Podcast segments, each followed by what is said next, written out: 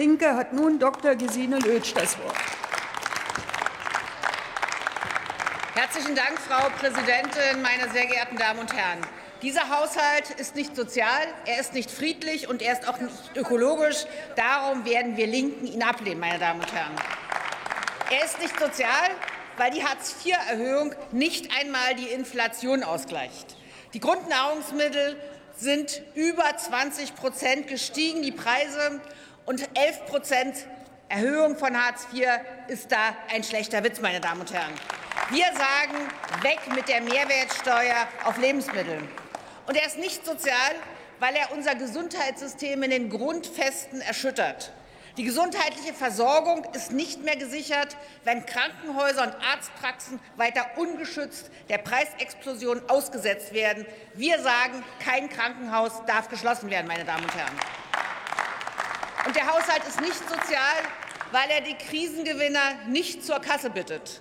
Die Unternehmensberatung Ernst Young berichtet, die, um die Umsätze der 40 DAX-Firmen im Vergleich zum Vorjahreszeitraum sind um 23 Prozent gestiegen und damit so stark wie seit zehn Jahren nicht mehr.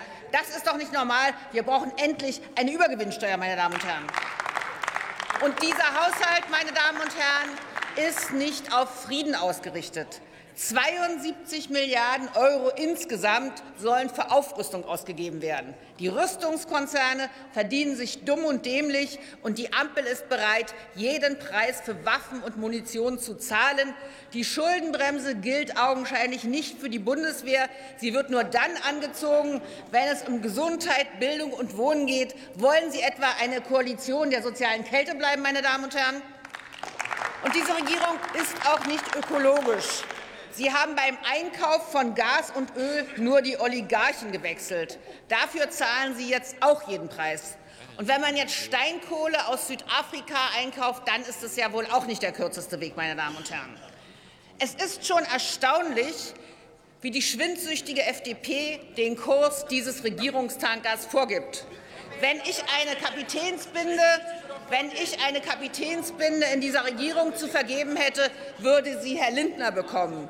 Die FDP ist nämlich die einzige Partei, die die Wünsche ihrer Wählerinnen und Wähler eins zu eins durchsetzt.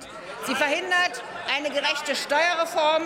Die FDP und die Krisengewinner haben sich untergehakt. Das gefährdet den sozialen Frieden in unserer Gesellschaft.